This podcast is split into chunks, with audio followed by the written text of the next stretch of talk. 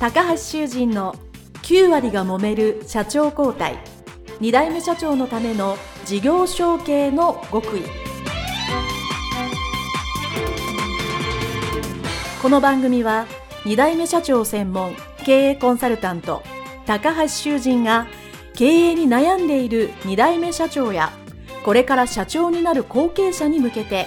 経営力を伸ばし会社を引っ張れるリーダーシップを身につけるための番組です。これまで数百社をコンサルティングした実績から2代目社長ならではの悩みを知りその解決のための独自理論によって2代目社長もまた従業員も幸せに仕事ができることを目指した内容です。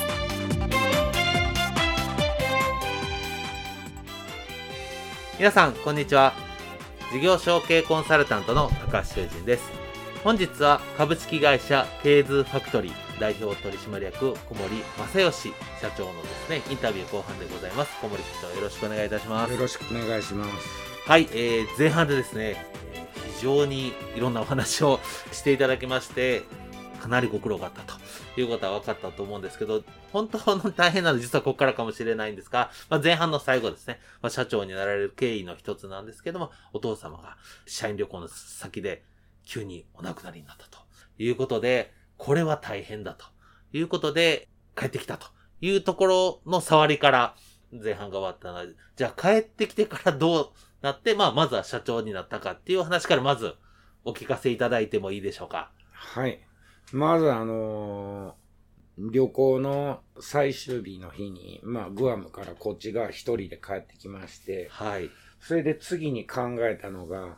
よくあのー、亡くなったら、その口座凍結されるって聞くじゃないですか。そうですね。はい。それだけ頭にあったんで、はい。親父の口座凍結されたら、会社の金も凍結されるんちゃうかっていう、うんうんうん、そういう、まあまあ昔はもの知らないんでね、はい、そういうイコールになってたんで、はい、これは銀行になくなったってバレたら、きっとこれは凍結されてまうから、えらいことになってまうなっていうのを思いまして、はい、次の日朝一番で銀行行きまして、で、会社の貸金庫あったんですよね。はい。貸金庫の開け方を教えてもらってたんで、うんうん、とりあえず貸金庫から持てるだけ全部持って帰って、はい。親父の後ろの金庫。はい。これもまあ開け方は分かってたんで、うん、全部出して、机の上に全部乗っけて、はい。何が足らんねやろうみたいな。でも言ったら、何が足るか足らんかっていうのをすらわからないですよね。まあ、そうですよね。急にですもんね。だから結局は僕はあの、担当の銀行マンの人の名前も顔も知らなかったんですよね。はい。もうだからずっと普通の一営業マンとして出されてるから、はい。ほんだらここの銀行の担当者って誰みたいな話で、うんうん、もうそんなところやったんで、で、まあ、その日の次の日に社員みんな帰ってきて、はい、で、まあ出社してくるじゃないですか。はい、で、第一発目なんかかまさなあかんなと思って、はい、一言目に言ったんが、全員に昨日、親父が過去こんなこと言ってたとか、うん、あんなこと言ってたとか、はい、っていうことを言うやつおったら、今日もってやめてくれって言って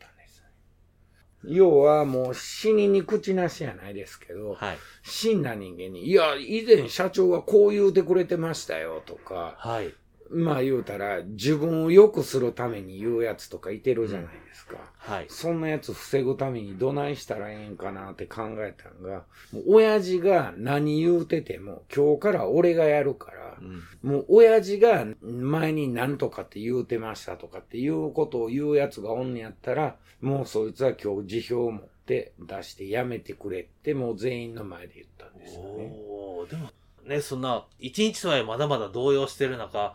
その、亡くなったお父さんがこんなん言ってきたっていう、言うてくるかもしれへんって気づいたところがすごいですね。っていうより、親父いつ倒したろうかな思って、常に親父いつ隠居させたろかな思って、それしか考えてなかったんで、はい、言うたら会社どうやったら乗っ取れるやろうぐらいのことをずっと考えてたから、だからまあまあそういうことふっと浮かんだふっと思いついたんですね。あ、それは、まあ、乗っ取るっていう、まあ、よくまあ私もですけど、まあ乗っ取る気持ちってのは僕は大切だと思うんですけど、うんまあただ、敵対的だと具合が悪いんで、まあおよくですか。友好的に、まあ乗っ取ると。まあ気持ちよく、あの、いただくというのは 大切なので、はいその気持ちで準備されてたのはすごく自分を助けられたかなと思うんですけど、まあ、それバーンとかまして言ったと。そうそうそうこう、こう、親父があんなこんなん知らんと。はい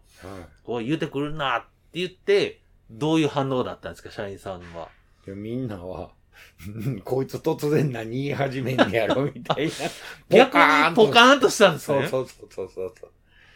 ほんで、まあ、ね、親父がよう亡くなる前から、はいこいつが社長になったらなって、5日で会社潰すから、1ヶ月は会社も持たへんから、はよやめた方がええぞ、言うて、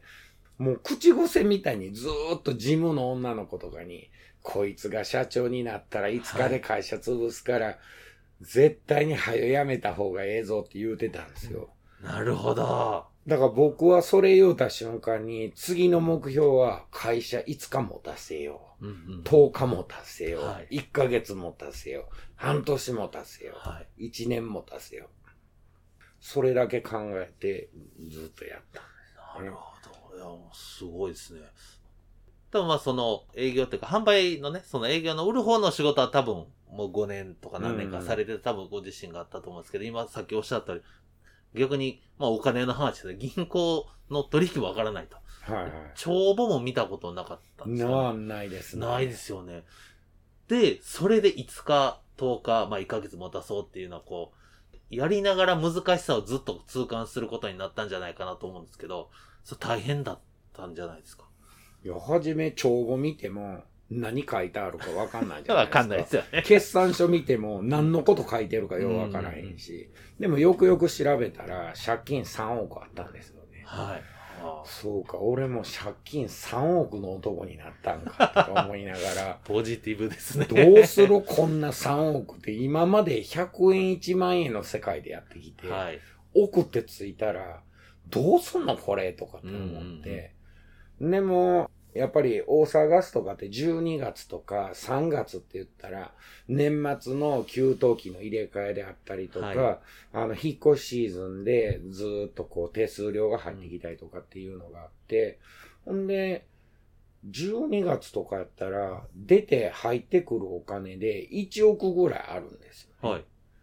あ1ヶ月で1億円の仕入れと出ていくんとか、そういうの合わしたらあんねやとか思って。ほんなら、この金額をパワーアップさせてったら、うんうん。ええんちゃうんかみたいな。うんうん、そうですね。全然何にも分かってないですよ。はい。でも、とりあえず借金が3億あるって分かってから、はい。これはどないかせなあかんな、みたいうな。そですね。はい。いきなり3億円大変ですね。結局は、僕が10年間社長やってたんですけど、はい。返せたんは1億でした。ははいまだまだあかんな思いながら。まあ、ただ、やっぱりあの、消費税が3%から5%に変わったじゃないですか。あはい。あの年にちょうど売り上げを46名で10億円達成したんですよね。はい。あの時はもうみんな一丸となって、リフォームとか、い。ああいうのバーっと取りに行って、もうすぐ発注かけて、うんで、僕が最終確認行くようになってて、最終確認とお客さんのところにこれとこれやり直して、うんこれはこうで、みたいな感じで、うん。うちの、とりあえずあの、売りは、社長が最終確認来ます、みたいな。ええ加減な仕事してたら、お客さんから直接のあれで聞くし、はい。ほんで、あの、ええ加減なことしてたら、もうクロス屋とか大工とか読んで、はい。ここ来ないせえ、あないせえ、来ないせえ、言うて言うてたから、うんだからまあそういうこともあってね。まあだからまあ僕の中で言うたら一番輝いてた時かなって感じなんですけどね。ああ、でも、それ、全部の現場で全部確認するって相当お忙しいですよね。僕現場が好きやったんだよ。土木からずっと現場が好きで、何しか事務所でずーっとパソコンの前とかでいてんのが苦痛以外の何も目もなくて、で、その当時、どんな資料を作っていいかもあんまりよく分かってなくて、エクセルとかでバーっとこう売上の比較、産期比較とかこう作ったりとかして、でもこれをどう活かすのって言われたら、うん、資料は作れるけど活かし方がよく分からへん。活かし方、確かに。そういう時が長かったんで、うん、あの、昼から2件完了検査ありますけど、と、ああ、分かった、行く行く言うて行ったら帰ってこないみなるほど。で、ユンボとかも乗ってたんで、おすごい。ミニユンボで、あの、家の横とか入っていって、あの、排水管とかの入れ替えとか、あの、給水とか排水とか、ああいう工事もやっとったんですよね。はい。で、ユンボ乗れんのが僕しかおらへんから。なるほど。朝の8時の朝礼終わったら、本日は現場行ってきますので、終日いてませんっていう紙置いて、そのまま麦わら帽子かぶって、ユンボで土掘りに行って、んで帰ってきたら、ああ、もう今日はしんどいから帰るわ、で5時ぐらいに帰っていくみたいな。どんだけあんた自由に生きとんですみたいな。まあ確かにね、ユンボでね、一人しかいないんだから、それもね、立派な仕事ですからいいと思いますけど、まあね、当然、社長としてやらなきゃいけない仕事もね、当然あるので、まあ、そういう時期もあったということなんですけど、まあ、最終的にじゃあその引き継いだ、リプラスさんっていう会社さんは、はい、まあ、社長10年やられたっていうことなんですけど、最終的にはどういうされたんですか？最終的には、今、大阪ガスも、そういう、表側の店名は一緒なんですけど、うん、そういうグループがありまして、大きいグループが、そこのところに属していかすっていうか、ね、ああ、まあ、代理店っぽく、ね、そうです、そうです。大阪ガスも今、あの、大ガスってって言って、うんうん、昔は大阪ガスって言ってたんが、はい、大ガスってなって、はい、要はガスをタンカーで仕入れて道路へ送る事業と、それから家のメーターから内側のガスを販売する事業と会社を分けられたんですよね。で、結局分けられたから大阪ガス自体も見えへんところ大規模なリストラやったんですよね。ああ、なるほど。で、リストラやって、それでもうあの、やっぱり細かい店まで、一点一点の店まで見てられへんっていうことで、うん、そのグループのどっかに所属してくれと。まあ今も所属せんとやってるところはあるんですけど、うん、結局、そういう大きな資本っていうか大きなグループのところにお金ボンボン入れていって、うんうん、ちっちゃいところにはお金入れていかへんようになったんですよね。まあまあそうですよね。だから昔やったらお金何千万って入ってきたやつが最終的にはもう何百万みたいな感じになって、なやっぱりそれも収益やから、うん、やっぱりそれで会社苦しくなってくるじゃないですか。はいやっぱりまあそういうことがあったんで、まあうちも、まあ親父がもともとのれん分けしてもらった会社のグループに戻って、うん、はい。んでまあそこのグループの一社としてやり始めたんですけど、はい、僕のこの右足のここの親指ちょっとおかしいでしょ。はい。あの、イベントあった時に台車でコンロ4台ぐらい乗っけてるやつに足引かれたんですよ、ね。うわんで、痛い痛いな思いながら半年間、はい。ずっと右足痛いから左足でこうチンバ引いて歩いとって、はい。ほんなら結局、ここごぼーって2倍ぐらいに腫れて、靴は履かれへんし、はい。で、病院行ったら、骨折に脱臼してんで、言って。骨折に脱臼って、そら赤チンでは治らんな、みたいな感じで、うん、な、こらあかんわ、思って。ほんなら今度左足の方に、はい、結局左足に負担がずっとかかるから、うんうん、でも僕みたいに体重が重いからね。だ結局糖尿とかもあるから、その足のこの関節のところの骨が細かいひび入って、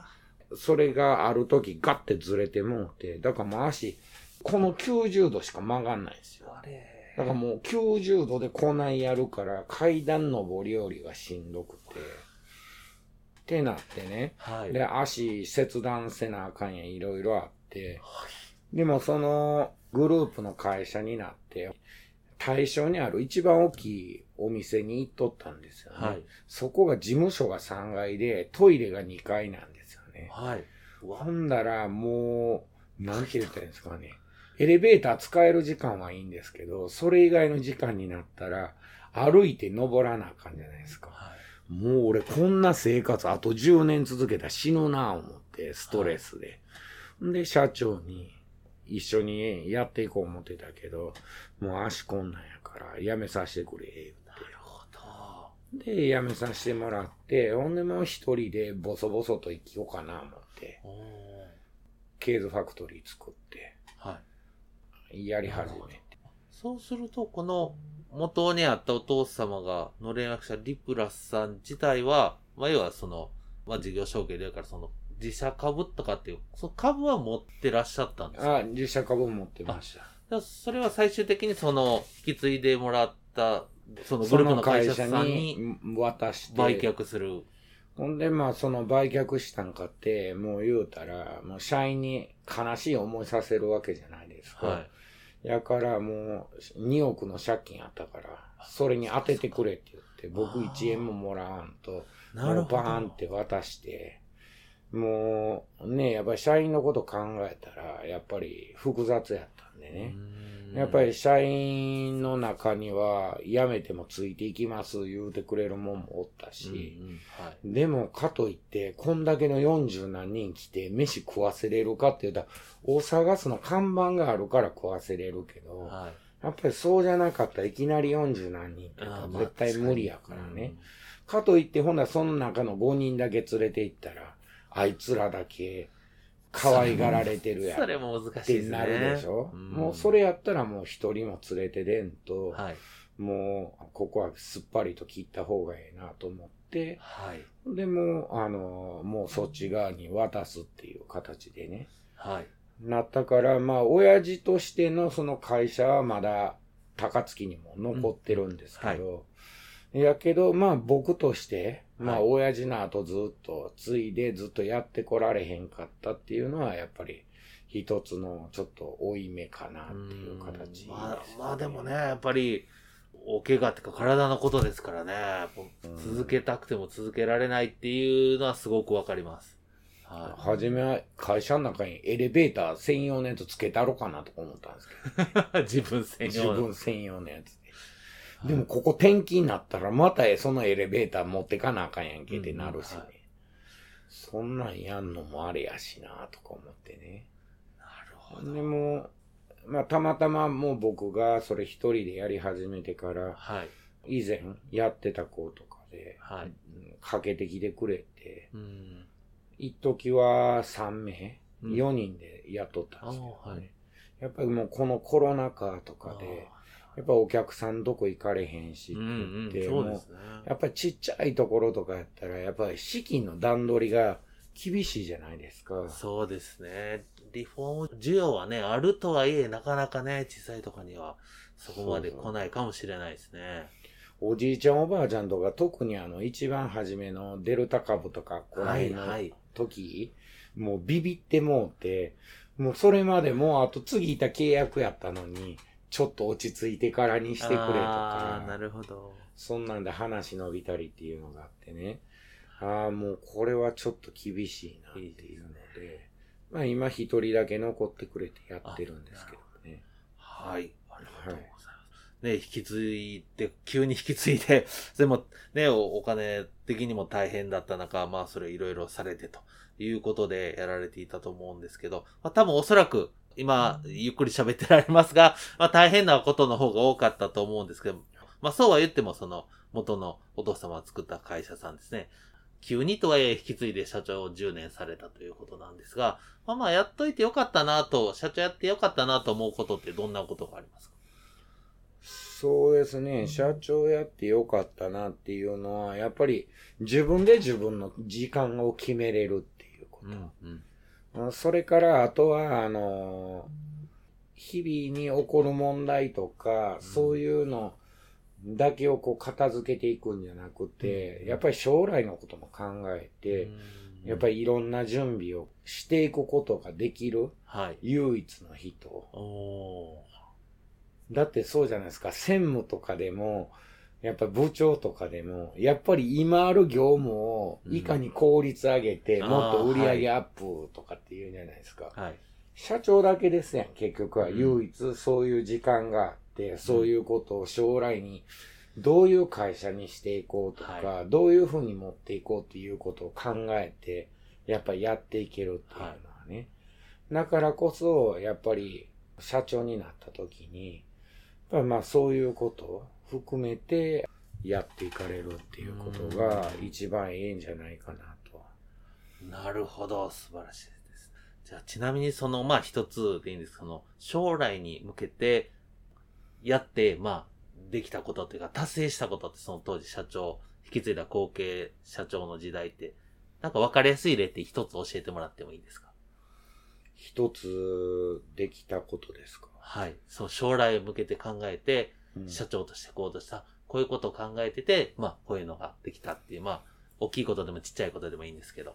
あもうそれはもう、あの、やっぱり46名で10億いった時に、僕4月1日に経営方針っていうのを作って、はい。20ページぐらいのやつをすごい出すんですよね。はい過去どんなんやったか、去年の売り上げはどんなんやったか、各部門で分析したらはいこうやったで、今年はこうしましょう、明日はこうしましょうっていう中で、やっぱりその中で今年は消費税上がるから、やっぱりうそういうことをこういうふうにして、こまめに情報を拾って、営業からリフォームの声パスする。ん。はい。やっぱり、リフォーム専属でやってる女の子なんかは、しょうもないちょっとキッチン、流し台とかの入れ替えとか、そういう話をピッて聞いても、2、300万の工事にすぐ上げてまうんですよね。うんやっぱりまあそういうところが、その代わり営業も200万決まったら、100万円はあんたに売り上げ上がるでっていうふうにして、、で、リフォームの子は200万のうちの100万円上がるでっていうふうにして、売り上げを、情報を持ってきた子にもかなり売り上げがいくようにしたんですよね。面白いようにやっぱり情報、行った先で、こここんなんで床ミシミシ言ってたんですけど、うん。みたいなんでリフォームの子が行ったら、うんうんな全面張り替えになったりとか、うん。まあそういう連携がものすごいうまくいった年があってね、うん。やっぱりまあそういう時に、あやっぱり人数おるからこそできることそうですね。っていうのもあるし、やっぱりそういう情報リレーっていうのは非常に大切やなっていう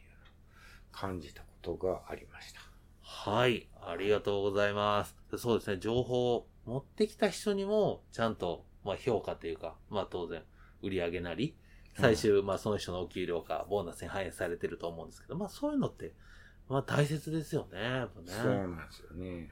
はい、ありがとうございます。たくさんお話をいただいておりますが、まあ、いよいよ、あの、最後の質問なんですけども、はいもし、まあ、タイムマシンのようなものがあってですね、まあ、今の小森社長が、昔の若かりし頃の小森青年に、何とアドバイスするかっていうのをいつも皆さんに聞いてるんですけど、どのタイミングに戻るかというと、まあ、会社に入られて、くそ、いつか俺もこの会社乗っ取ってやるねんっていう葛藤があるというか、はいあのそういうこ時にグーッとなってる。その時の小森青年に、はタイムマシンで戻れたとしたら、何とアドバイスをしますか？その多分、なんか葛藤があったりイライラしてたりすると思うんですけど、その時の昔の自分に何とアドバイスしますか？昔は逆に言うと、そういう急に親父が亡くなって後継がなあかんとかって言った時に、周りの社長が年若かったんで、聞ける人が誰もいてなかったんですよね。はい。今は高橋さん含めね、そういうことで、承継とかそういうこととかを相談できる人いてるじゃないですか。うん、はい。事前にやっぱりそういう人と繋がってることで、むっちゃ悩んだことが簡単に解決できたりとか、はい。いや、これはもう次こうやっといた方がええよって教えてくれる。僕は逆に言うたら、そういう人誰もいてなかったんで、全部インターネットで調べて、はい。もう、だから代表者の変更とかも、うんインターネットで調べて、それを行政書士がやってくれるとかっていうことも知らへんかったから、だからそんなん誰がやってくれんねん、この世の中で、みたいな。ほんで法務局行って、こんなん親父亡くなって代表者変更せえ言うて銀行から言われてんねん、どうしたらええねん言って。ほんだら法務局の人が根節丁寧に教えてくれますねぐらいね、はいかけて教えてくれる教えてもらいましたそれはね。まあ確かにそういうことも必要かもわかりませんけど、うん。でも僕からしたら、省けるところは、やっぱ省いて、うん、もっと、やっぱりもっと事業のこととかに深くガーンとかけれる時間を持った方がいいかなと思うんで、だから、やっぱりそういう、あの、事業承継のこととか、そういうこと詳しい人を、やっぱり生前から、生前からっていうより、やっぱり自分が社長やる時、やることが決まってるんやったら、その時点で、やっぱりそういう人らと、つながり持っとくっていうのは、ものすごい大きなことなんちゃうかなと僕は思います。はい。ありがとうございます。まあそうですね。先ほど小森社長もおっしゃった、その将来に向けて、もちろん目の前のね、こともですけど、将来に向けて、まあ、後継者時代にいろいろやっておくっていうのはね、準備しておくのはすごく大切だなと思います。はい。ということで、前後半通じてたくさんお話しいただきました、株式会社ケイズファクトリー代表取締役小森正義社長でございました。どうもありがとうございました。ありがとうございました。